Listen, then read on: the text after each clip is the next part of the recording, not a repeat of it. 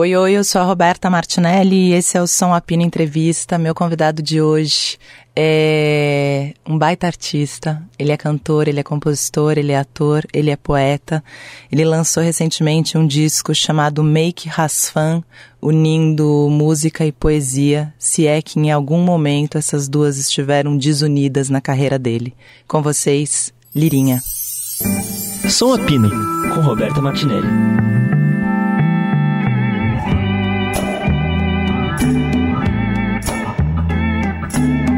Lirinha, você sabe que, ó, pra mim, sabe, eu sou muito fã do Lirinha e é, hoje eu tava um dia especialmente puxado e eu pensei que a única pessoa que eu não desmarcaria uma entrevista nem num dia puxado é você.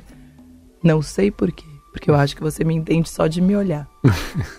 então, obrigada por estar aqui hoje. Ô, Roberta, eu que agradeço esse convite, um momento muito importante para mim também, que é retomando essa essa energia de falar sobre um trabalho, de, de contar a, as histórias de como ele foi construído, sabe? A última vez foi no Cordel, né? Foi. O último, o último foi o, a, o retorno do Cordel é, em 2018. Eu tava grávida e chorei aquele Sim. dia. Sim. Quando Beirinha só me encontra chorando, gente.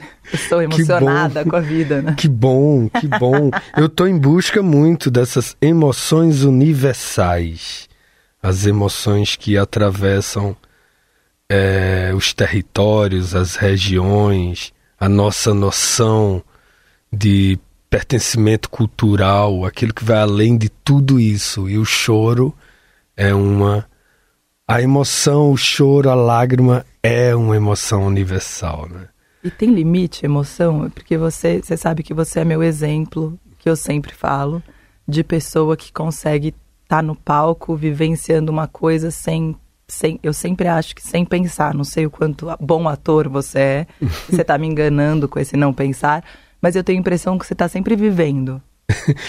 É, eu, eu acho que não, não tem limite a emoção, mas de alguma forma é, nós transformamos esses feixes em uma força só, não é? Então nós conseguimos é, reunir para todos os, os lados que essa emoção aponta para ver se a gente consegue conduzir, no meu caso, no palco, né? Conduzir ali pro, pro corpo, pra voz, não é? Para as nossas ações, senão a gente se despedaça. senão a é gente isso. explode. Senão a gente explode. Você sempre foi assim, desde pequeno? Acho que eu nunca te perguntei Não, isso. Não, eu acho que eu consegui, eu acho que eu fui me domesticando, me, me domando, assim que eu vi umas imagens, Roberta, eu criança, uma coisa bem aleatória assim. Eu vi umas fitas de VHS de da família. E eu, meu Deus, como é que ninguém interviu nesse menino, cuidou desse menino, que eu sou muito ativo, eu não paro, não consigo parar num canto, é é, para me mexendo o tempo todo, falando com os braços, com as mãos e tal. Desde pequenininho. Desde pequeno, mas é um negócio que chama atenção, cara. E aí eu percebi que esse processo de, de, de, de, de envelhecer, né, de maturidade, foi também um, de, um processo de organização dessa, dessas emoções todas. É minha percepção. Por é isso eu digo domesticando. Né? É, mas é difícil organizar, porque pouca gente consegue organizar isso artisticamente, né? Sim, pois é. Tô pensando aqui na minha filha falando isso, porque ela é esse tipo de criança, assim. Eu já tô tipo, ixi, será que é a Rosa? Vou amar se minha filha for que nem você. É... Mas aí com quantos anos você percebeu que você tinha, que a arte era o seu caminho? É, eu percebi. É, bom, eu comecei bem cedo, assim, profissionalmente 12 anos, Quando eu digo profissionalmente, é o primeiro primeiro é, convite com organização de, de ter alguém me representando, né? Que era um tio meu que que fazia esse papel, vamos dizer, de produtor. Eu não podia receber os cachês, tal, por ser menor de idade, e ele me, me conduziu nessa nesse nesse caminho então, com 12 anos, eu fiz uma apresentação declamando poesia num festival de violeiros e repentistas.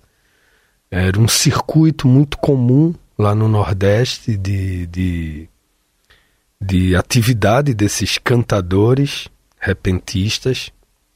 E aí é, é, foi um festival que retomava um, um governo cultural, que era o de Ariano Suassuna, na, à frente da Secretaria de Cultura de Pernambuco, é, eu te digo retomava porque ele tinha sido secretário e Arraes, que era o governador, na, no período da ditadura militar e foram depostos. Né? No caso, Arraes foi deposto e aí eles pararam de fazer esse festival e retomaram em 87.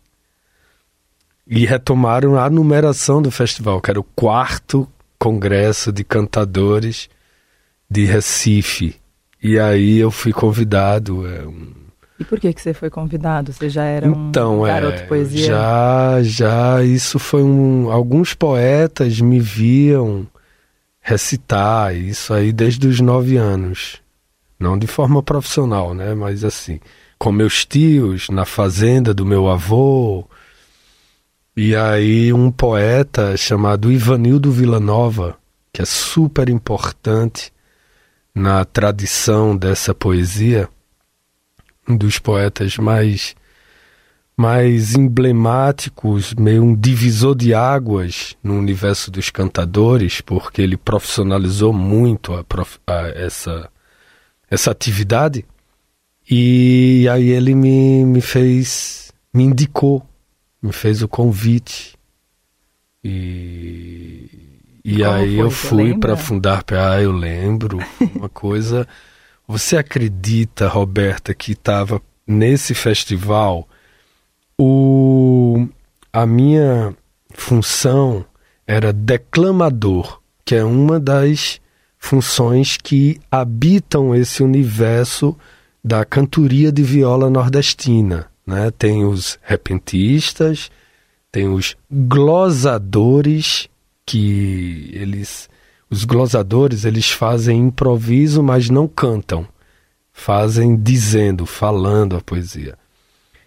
E tem os declamadores. Os declamadores, eles, eles dizem poesias decoradas e geralmente poesias de outras pessoas também.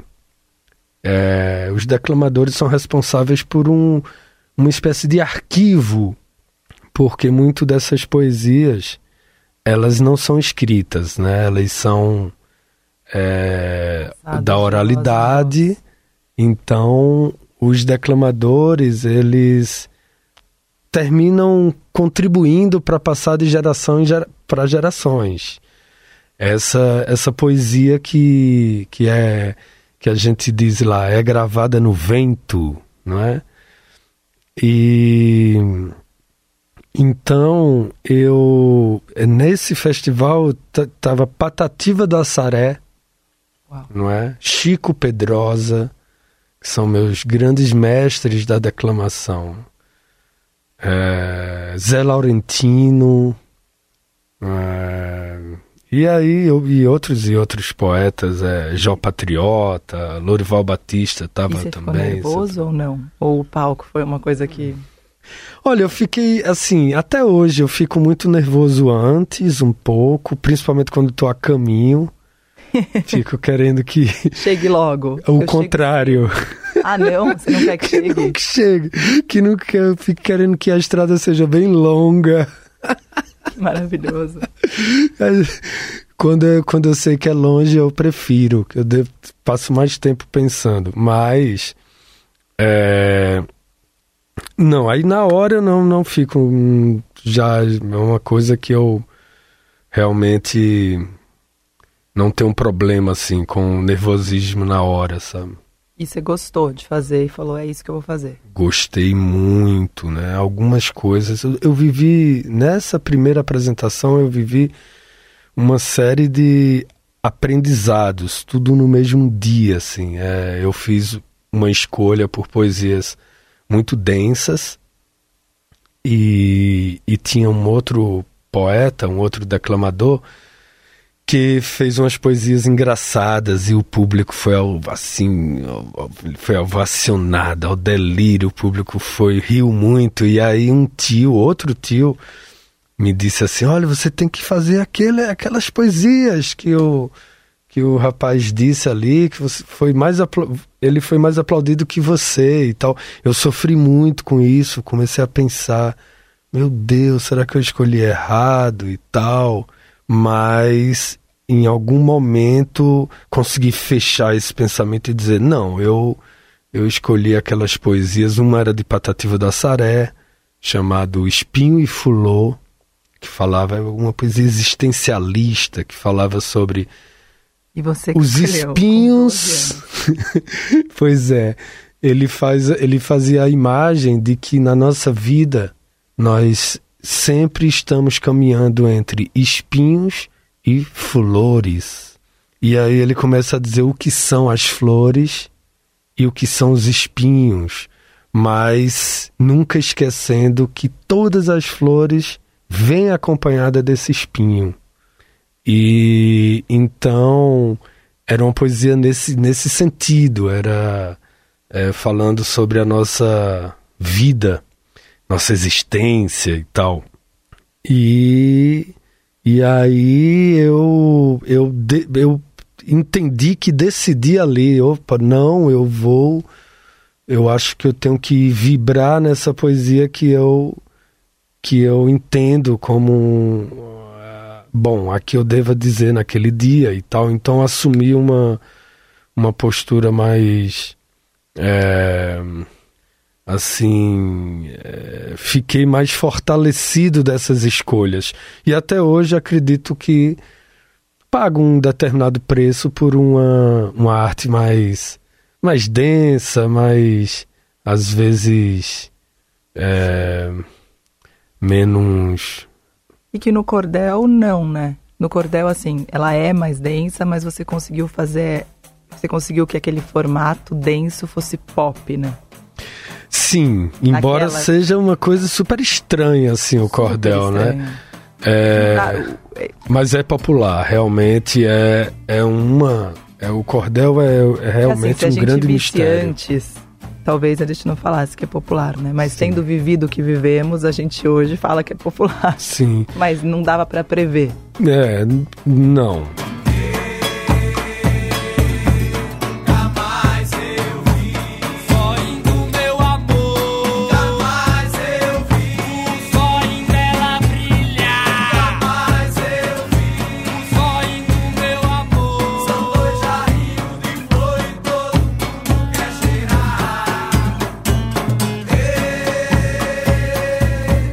Que, eu, o que eu sei é que durante o processo de, do Cordel do Fogo Encantado, as nossas primeiras viagens, a gente percebeu que era uma, um espetáculo que é, diferentes classes sociais curtiam, é, diferentes personalidades, é, histórias dessas pessoas, elas se reuniam ali e, algum ponto unia, né? Por muito tempo eu eu até acredito ainda hoje que tinha uma coisa ligada a a uma relação que temos ancestral com a contar história, com se reunir para escutar histórias. E também a força mística dos tambores, né? Sim. que, que os tambores têm essa história na humanidade de, de ser, é, de conclamar reunião, né? de, de, de reunir, de, de fazer um, uma espécie de roda, né? É um ritual. Um ritual, exatamente, é a palavra. Quantos anos você tinha ali? No cordel. Quando é, começou? No cordel eu comecei, eu acho que com 18. Mas quando eu gravei o disco era. é, eu tinha 23. 22. Eu Acho que foi isso. E foi uma coisa louca, né? Imagino. Uhum. Louca, assim, de repercussão, né? Porque tinha Sim. isso muito. Eu, bom, eu sei lá quantos mil shows do Cordel que eu fui na minha vida, né? Já te falei isso. Mas é isso, eu fiquei- ia te perguntar isso, né? Pode ser o tambor, pode ser a contação de história, mas é difícil de explicar o Cordel mesmo. Porque ele agradou muita gente diferente, de vários lugares e de várias. de tudo, né? Agradou todo mundo. É. Ele, ele tem uma formação diferente, estranha, né? Para música, porque a base é feita de tambores e tem um instrumento harmônico. Embora a gente com o tempo foi inserindo outras outras é, participações harmônicas, né? Mas a base dele é- era isso e, um, e uma postura muito agressiva né, no jeito de interpretação, que a gente foi identificar depois muito com o movimento punk. Né? Eu digo a questão de mensagem, a forma de, de, Sim. de dizer, né? Era uma poesia um pouco gritada, né? Pouco não, né? Bem gritada. E, e aquilo, né? Aquela, aquela entrega do corpo também. Então Acho que tem era- essa entrega também, né? Que é, que é o que eu falo em todos os programas, de, a, sua entrega.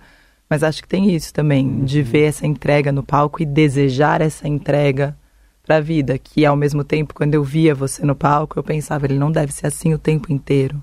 Uhum. Porque se alguém se entrega tanto assim, não sei se aguenta. Mas depois te conhecendo, talvez você seja assim, assim. É. Não sei. O que você acha?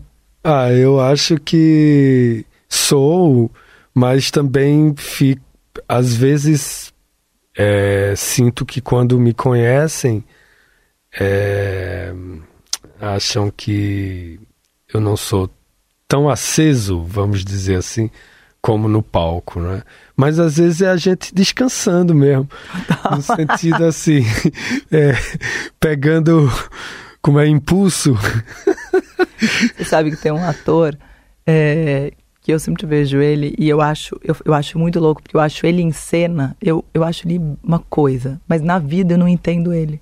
Ele me parece sempre desligado. Parece que ele tá sempre no modo economia de bateria mesmo. e no palco ele é a pessoa mais completa que eu já vi, assim. Eu fico, meu, ali que tá guardando energia mesmo, o tempo inteiro pro palco. Sim. Mas o palco tem essa coisa doida. Imagino que na pandemia deve ter sido puxado, não? Sim, foi puxado. Mas também é, um, isso, né? Uma concentração de. Porque é, a rua dispersa muito também, né? Nossa. é, essa energia que a gente estava falando. E, e aí teve isso do. E teve também uma coisa na pandemia comigo que foi uma certa. Estar interligado, né? Ao planeta, naquela mesma situação, naquele mesmo assunto.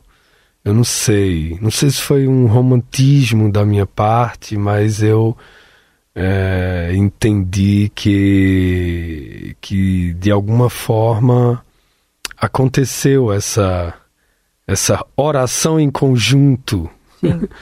Foi interessante isso também. Muitas coisas apareceram também que eu não sabia.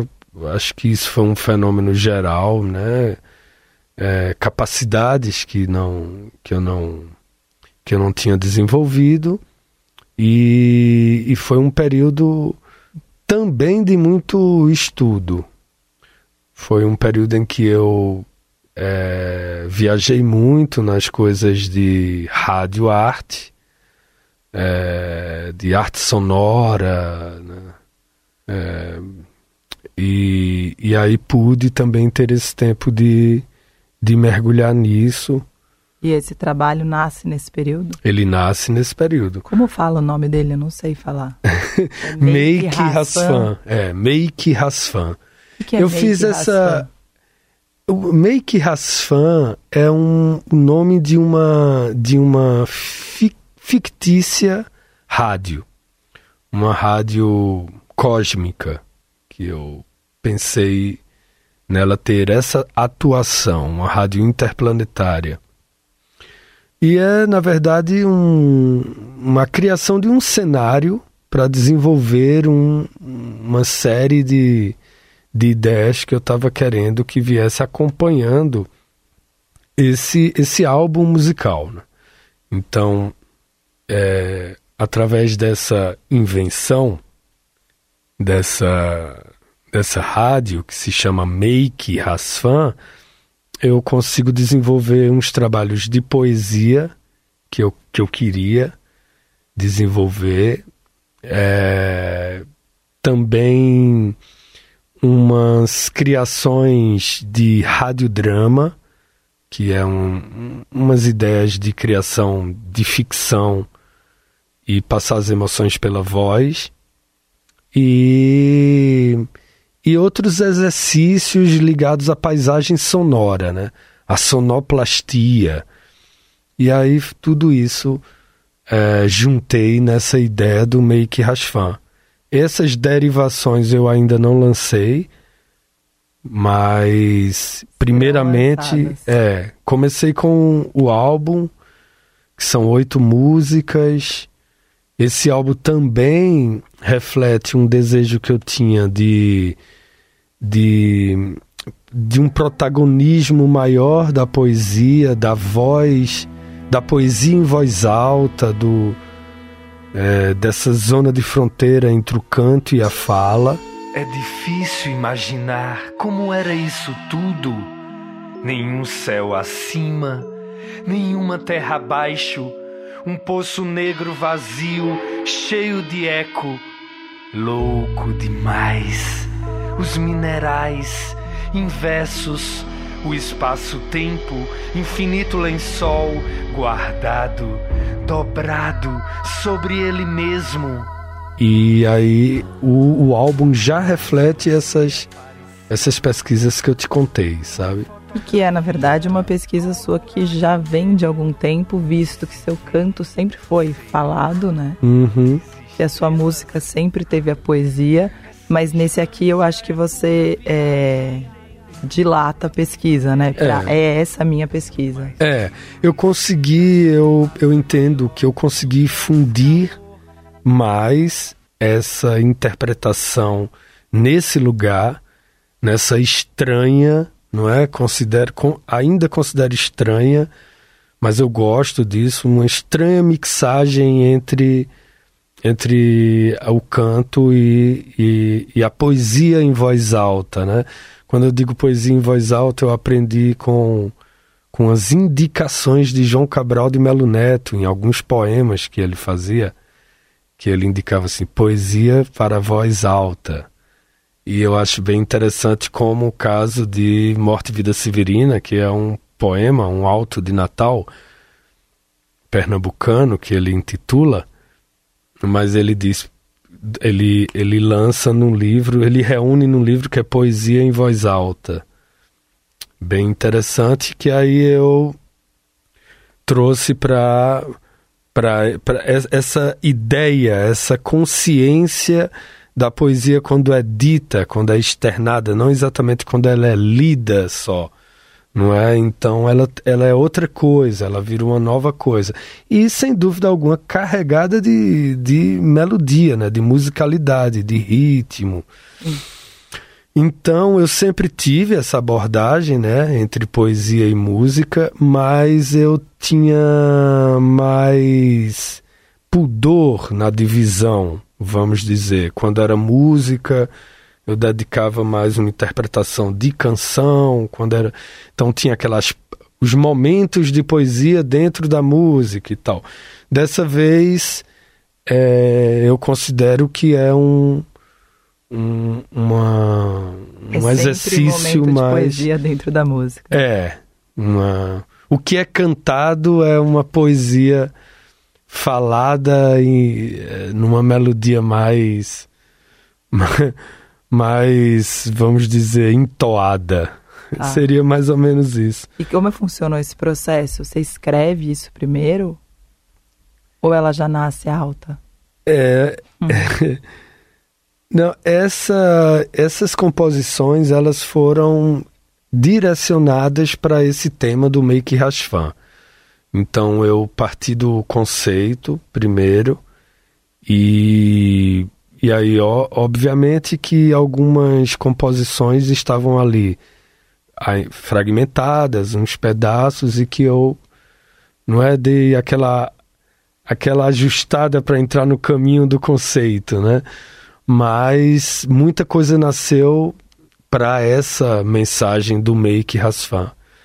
Eu queria, antes de continuar, te dizer que, que quando eu inventei essas palavras, é, aí eu procurei grafar, fazer uma grafia de um jeito que, que em português é, a gente conseguisse ler com essa, por isso esses acentos todos, esse acento circunflexo no é, no é, não é que vocês aqui chamam e, e, e O agudo no A. é, aí ficou make rasfan.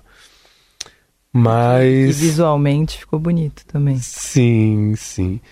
Essa coisa de inventar era importante também para o conceito, sabe? Por quê? Porque o, o disco, as músicas falam muito sobre inventar novas palavras, né? Algumas músicas falam sobre isso, né? Eu acredito que eu espero por novas palavras serem inventadas. Eu acho que a nossa o nosso mundo agora precisa de novas metáforas. Palavras que a gente tem não dão conta do que Não a dão gente conta, sente. mas não. Quando sente demais, não, né? no seu caso, já não deve, às vezes. É, precisamos. É, eu mesmo espero novos movimentos artísticos, não é? Novas. é, novos conceitos, novas interpretações também. E eu acho que isso vem muito da minha visão do ser humano. E eu acredito que tudo que acontece com o ser humano acontece na arte. Então, eu acho que existe uma mudança desse ser, principalmente na sua relação sociocultural, e que eu entendo que, que a arte também conta disso. acompanha essas novas essas novas coisas que estão surgindo.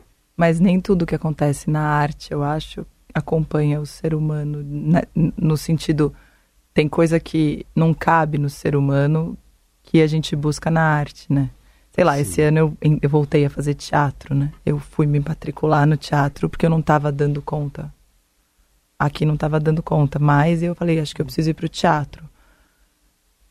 Pra ver, eu achei, lá vai, olha, eu falei pra você que eu tava um pouco, um pouco vovó, um pouco tia que repete as coisas, mas quem me ouve sempre, vocês sabem, gente, isso aqui é uma grande conversa que a gente começou há sete anos e a gente está continuando. Então, às vezes, eu repito a mesma coisa, que eu li uma coisa num, num livro, estou procurando aqui para te ler, e que para mim era muito esse o sentimento, caso eu encontre isso. Ai, Roberto, eu adoro, adorei isso de você dizer uma conversa que começou há sete anos, porque eu tenho essa sensação, por exemplo, te encontrando agora aqui, quando a gente se encontrou, é, de que é, é retomar uma conversa. É, é- é mais ou menos assim. Sim, como eu estava falando, Meio isso. A gente começou assim, né? Eu já entrei no meio de um assunto. Eu tenho essa impressão também. Mas é isso, ó. É... O Hilke que disse: De certo, toda arte é resultado do perigo que alguém sofreu, da experiência vivida até o instante final, para além da qual não se pode ir. Demais. Que eu tenho essa impressão e que para mim você é o, é o símbolo disso. Você para mim vai para esse lugar aonde não se pode ir, que é esse lugar que eu busco e eu não consigo chegar porque eu sou racional demais ainda. E se, e se- mas olha, você chega e se chegar, você não, Você não chega. você não vai ser a pessoa que vai ver que chegou. É, você não chega, isso. Você vai mais, né? É, Esse é o grande lance, é verdade. é porque é isso. Não é o racionalismo, eu acho, que impede a gente de chegar, mas o racionalismo talvez não dê conta de, de decifrar que chegamos. É isso. Talvez seja isso aí. Bom, a tô emoção- pensando junto aqui. Sim, a emoção também impede que o racionalismo faça com que a gente chegue, porque ela vai querer ir mais um pouco, né? Sim. E depois tem mais, depois tem mais, nunca tem fim. Então talvez a gente não chegue nunca, a real é essa. Sim. Bom, então, continua. Eu sempre penso no racionalismo animal, não é? Da, da, da- daqueles, daquelas aves que voam um destino assim certo, lá vão todas, né? Eu venho pensando muito nisso, né? nesse racionalismo animal. Será que é possível? Não sei se, se filosoficamente é possível, mas, mas tem isso, né? De, Sim, bom, não sei se é possível. É, Viajamos agora, junto com as aves. Vamos que vamos. Para que lado, que lado fica o norte? Para onde fica o norte? Né? E, aí E vai pro elas- norte. É, e eu tenho a impressão, te ouvindo sempre, que tem um lance do amor, que é sempre um. Que é sempre um. quase um, um personagem, quase uma pessoa, quase um, um objeto presente. Ele é uma coisa. Mas que ao mesmo tempo você está dando conta de um mundo todo, né? Você está falando de tudo que acontece em volta, usando o amor como guia, às vezes. Estou viajando. Não, não, é o amor. Eu acho que é isso, né? O, o, o amor é, define muito a nossa, a nossa estrutura existencial, né? É, e o amor em, em muitas de muitas formas, em muitas camadas. Na música, por exemplo, e na música popular mundial, esse tema do amor entre pessoas, por exemplo, é um tema inesgotável, não é? Não é que ele é um tema batido, ele é um tema infinito, Infinito. não é? E assim, é bem interessante. Talvez a, a história da música popular mundial seja a história. É uma grande história de amor, né? De, do, do amor entre as pessoas e entre as coisas. Né? E aí eu fico pensando sempre, quando estou compondo, às vezes, é, a gente pensa em, em censurar algumas algumas coisas, né? A, a autocensura mesmo, e aí eu, ah, eu não vou falar de amor, mas assim, proibida essa palavra na, na, na em nenhuma letra das músicas, mas ela vem, ela rompe, ela, ela aparece como ah, como uma, uma rima necessária, como como uma, como uma presença necessária mesmo. E nesse disco tem alguns, tem uma especificamente ligada a, a esse amor entre, entre pessoas, né? Esse amor, não vou dizer romântico, porque não é exatamente do. Eu falei em romântico já umas duas vezes, é porque eu estou viajando nisso, né? O, que seria da Lua sem um movimento romântico mundial? Total.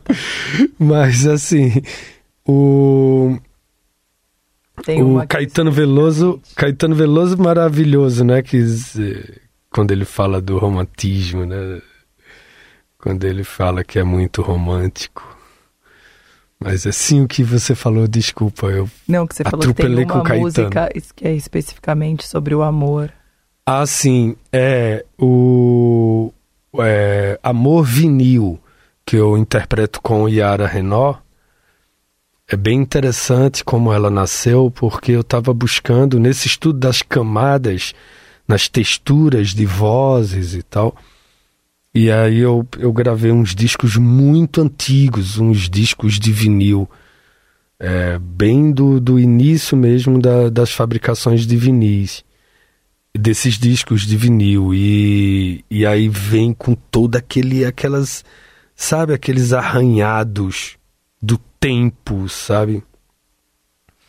E aí a poesia toda veio nascendo assim sobre essa essa agulha, né, na, na, na, na pele, não é? na, na pele daquele disco, a, a, a, o tempo, né? na, é, pro, provocando os sons, fazendo nascer esses sons. E aí, pensando nesse cenário da rádio, pensei nesse personagem que liga para a rádio, porque eu gostava muito de uns programas que. Você sabe que eu pessoas- atendo o telefone, né? Meu Deus, sei. E é lindo demais isso. Muito Eu acho, lindo. eu acho muito louco, porque é uma coisa tão. tão clichê, tão batida, né? E ao mesmo tempo não existe mais, né? Não, não existe, porque é super é perigoso, né? perigoso ouvir as pessoas, né? É, é muito perigoso. Para por várias questões, né? É, mas que eu corro podem ser espécies- um tempão e, e, e nada aconteceu. Quer dizer, a não ser um monte de coisas lindas e bonitas, mas assim, o que que pode... Eu, eu fico pensando o que, que pode acontecer de tão perigoso. né? Eu acho que é possível um atentado de palavras. Mas é o máximo que pode acontecer. É. Louco. É sim. É sim. Mas eu entendo o Exatamente. perigo. Mas aí o, o, o- ele liga e diz e se, e se apresenta, né? Como deve acontecer contigo. As pessoas dizem de onde são, né? E aí ele diz: é, Alô, eu, não lembro mais o meu nome. É, sou do meio oeste. Eu não tenho história. A minha tradição foi reduzida a cacos. Mas quando o amor chega, eu sinto seu toque. E aí ele pergunta: Você escuta? Você me escuta? Alô? Não lembro mais o meu nome. Sou do meio oeste. Eu não tenho história. A minha tradição foi reduzida a cacos. Mas quando o amor chega, eu sinto seu toque. Você me escuta? E, e aí essa comunicação pensei em convidar alguém para fazer a- o personagem da, da, da canção, não é? No caso brasileira, canção. É, e aí esse, essa, essa voz cancioneira começa a dialogar com. Mas como se não estivesse escutando também, ele é cantando por cima, assim. E ele vai falando e a canção cantando e a música é assim. Chama-se Amor Vinil. Tem também a, a No Fim do Mundo, que eu acho muito forte que você fala, né? Quando nos amávamos há 15 anos e não pensávamos nisso. Você tá falando do mundo, né? Você tá falando de tudo. Sim, essa música, Roberta, é a única que não é de minha autoria a letra. Mas é? eu, eu quero muito te contar essa história porque ela é muito importante para mim, essa, essa poesia, no fim do mundo. Ela é de Micheline Verunsky, que é essa escritora maravilhosa brasileira, né? essa, essa, essa grande escritora que. é, o livro mais recente dela, O Som do Rugido da Onça, né? E ela é minha comadre. É, a gente cresceu junto em Arco Verde, lá no sertão de Pernambuco. E, e aí eu te contei, a gente começou essa conversa, eu te contando. Bom, a gente começou há sete anos, né? Quer dizer, mais. Vocês começaram há alguns, muitos anos. 30 e Mas, assim, mas assim, a gente no começo agora, a gente falou sobre a minha primeira apresentação com 12 anos e tal. E eu era dessa. Era um declamador, sou, né, ainda, mas a minha grande escola era essa poesia rimada e metrificada da cantoria de viola, do repente, da literatura de cordel, né? E Micheline, ali do meu lado, ali na rua perto da minha casa, fazia uma poesia totalmente diferente.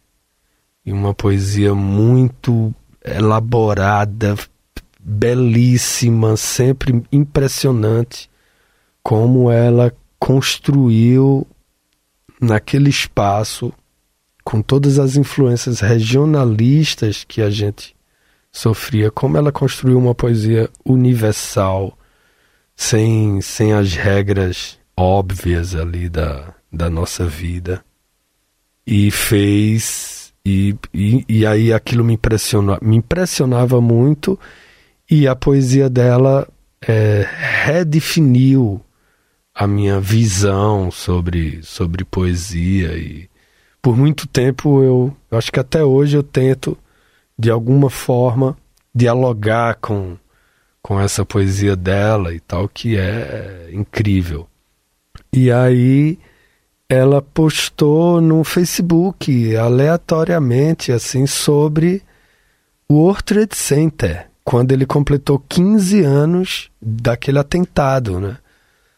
Lá nos Estados Unidos. E aí 2001 aquilo. é, Acho que sim. então, aí, sei lá, em 2016, ela postou isso.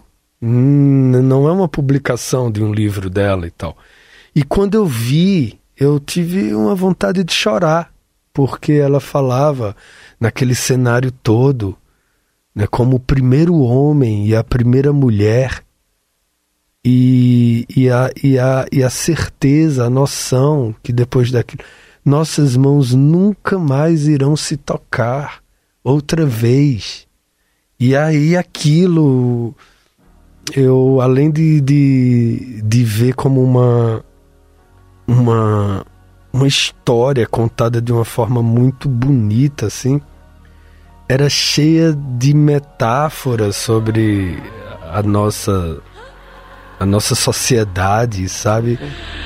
Há 15 anos, quando você me amava e quando eu amava você, não pensávamos no fim do mundo e nem se o futuro seria uma teoria. Quando acordamos aquele dia sobre os escombros das torres destruídas. Até porque esse atentado, eu imagino, eu- hoje eu tenho dúvida se será ele ou a pandemia, porque a pandemia também foi muito marcante, né? Mas se será o World Trade Center ou a pandemia que, que será entendido como uma mudança de era. Porque não é agora que isso vai acontecer, né? Mas futuramente vão, vão ter aquelas divisões históricas, né? Pra contar a história. para contar a história. E a gente provavelmente ou será o World Trade Center ou será a pandemia, né? Acho que é a pandemia. Co- como esse marco. Porque o que é que acontece na sociedade nesse momento? A revolução tecnológica da internet né? começa ali em 2001. Porque eu mesmo sou de o início do Cordado Foi um Cantado não tinha rede social. Não é? A gente- A gente pegou ali o Orkut um pouquinho. É, mas já, já. Bom, eu tinha 18, já 19, já adultos, né? Hum, já A adultos. gente não nasceu nesse mundo, né? Não, Eu acho que quem nasce nesse mundo já é outro tipo de gente. sim. Não tinha celular, né? Não, a gente tinha aquele lance de. Eu nunca esqueço, isso são pequenas coisas, mas tipo, de se machucar. Eu me machucava na escola e ninguém achava a minha família, entendeu? Porque eles estavam, sei lá, Trabalhando sei lá, estavam por aí, né? Então você tinha que ficar lá esperando, né? Uhum. Imagina hoje. Hoje todo mundo se acha muito rápido. É. A gente não foge mais tão fácil. Uhum. É. É impossível fugir hoje. Sim. Pois é. E aí eu, eu, eu entendi isso nessa poesia que estava tudo né, as novas é, as novas questões também, as pautas que surgiram, as importantes as importantes denúncias, os testemunhos, os depoimentos. Então isso tudo para mim se refletia nessa nessa poesia que que nem tinha título. E aí eu eu disse a Micheline que queria gravar, né? Pedi permissão. E aí ela botou o título. Tô pensando no fim do mundo. O que você acha? Meu Deus do céu. Outra poesia, o título. É isso. E aí gravei com um coral, um arranjo cora, coral, coralístico, assim, de Sofia Freire, lá de Pernambuco, né? Sim. Do mundo, na verdade. Sofia é incrível. Partindo de Pernambuco para É, partindo de Pernambuco para o mundo. E, e também com um instrumentista, um maestro chamado Parro, Parro Melo, que eu conheci é, quando o Cordel do, do Fogo Encantado foi homenageado pelo bloco O Homem da Meia-Noite, o, o mítico, o grande bloco de. é, na verdade, vai além de um bloco, né? Essa grande entidade carnavalesca, o Homem da Meia-Noite. E aí eu conheci os mestres do frevo pernambucano, né? Os grandes músicos ali, que eu a vida toda convivi, mas nunca tinha vivido mesmo a- lado a lado. é, o interior da criação deles, né? Então eu chamei o maestro Parro para fazer um arranjo para essa música. E ele, ele até disse, pô, muito bom fazer uns arranjos para uma música lenta, assim. Uhum. E ficou lindo. E, e tem também a, os teclados e sintetizadores de Paulo Kishimoto. Kishimoto, ele está presente no meu disco em várias músicas, ele toca. Esse processo sonoro, como foi? Porque você já tinha essas poesias e aí você foi trabalhando sozinho, já foi trabalhando com quem? É, eu assumi nesse disco a produção musical, né? Com muito receio, assim, se deveria fazer, porque, bom, tem uma história com grandes produtores, né? Meus dois discos solos, Pupilo, assim, na produção, então, assim, muito bom, né? Pupilo, e no Cordel é, tive a experiência com Naná Vasconcelos, no primeiro, Carlos Eduardo Miranda, também no Transfiguração, né? Então, é Catatal, nesse último. Verdade. Então, grandes produtores, mas eu assumi porque era necessário. Tanto pela questão da pandemia, que tudo partiu ali da minha casa, né? Todos os pedidos, todas as ideias de arranjo, todas as coisas. E também só dessa forma eu conseguiria que fosse realmente a tradução dos meus sonhos, assim, e que fosse o disco do do que eu do que eu estava realmente desejando fazer sem é, realmente sair de dentro de mim para para aquela para isso aí que é eu ia dizer para o, o disco mas nem tem um disco físico é tudo agora esse universo É aí nuvem. invisível Mas a gente continua nomeando como era, né? é o disco Na falta de palavras novas, a gente continua nomeando como disco. pois é É. Lirinha, é... obrigado. A gente falou. Hoje Lirinha chegou, eu tava no- num dia difícil e ele chegou e já comecei a chorar. Em um segundo eu já tava chorando. E você falou sobre esse disco, né? E sobre essa pesquisa de passar emoção pela voz. E eu acho que a minha voz até melhorou do começo pra cá. É, Porque é pela emoção que ela sumiu também, acho que é pela emoção que ela deve voltar. Obrigada. Por isso, ô Roberta, eu acho que por isso que a gente.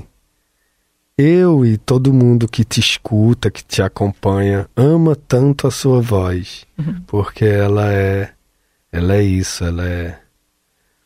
Ela reflete a- os, teus, os teus momentos, a tua. A tua. Os teus sonhos, tua vida. Então. É, é isso. Fico muito feliz com o convite.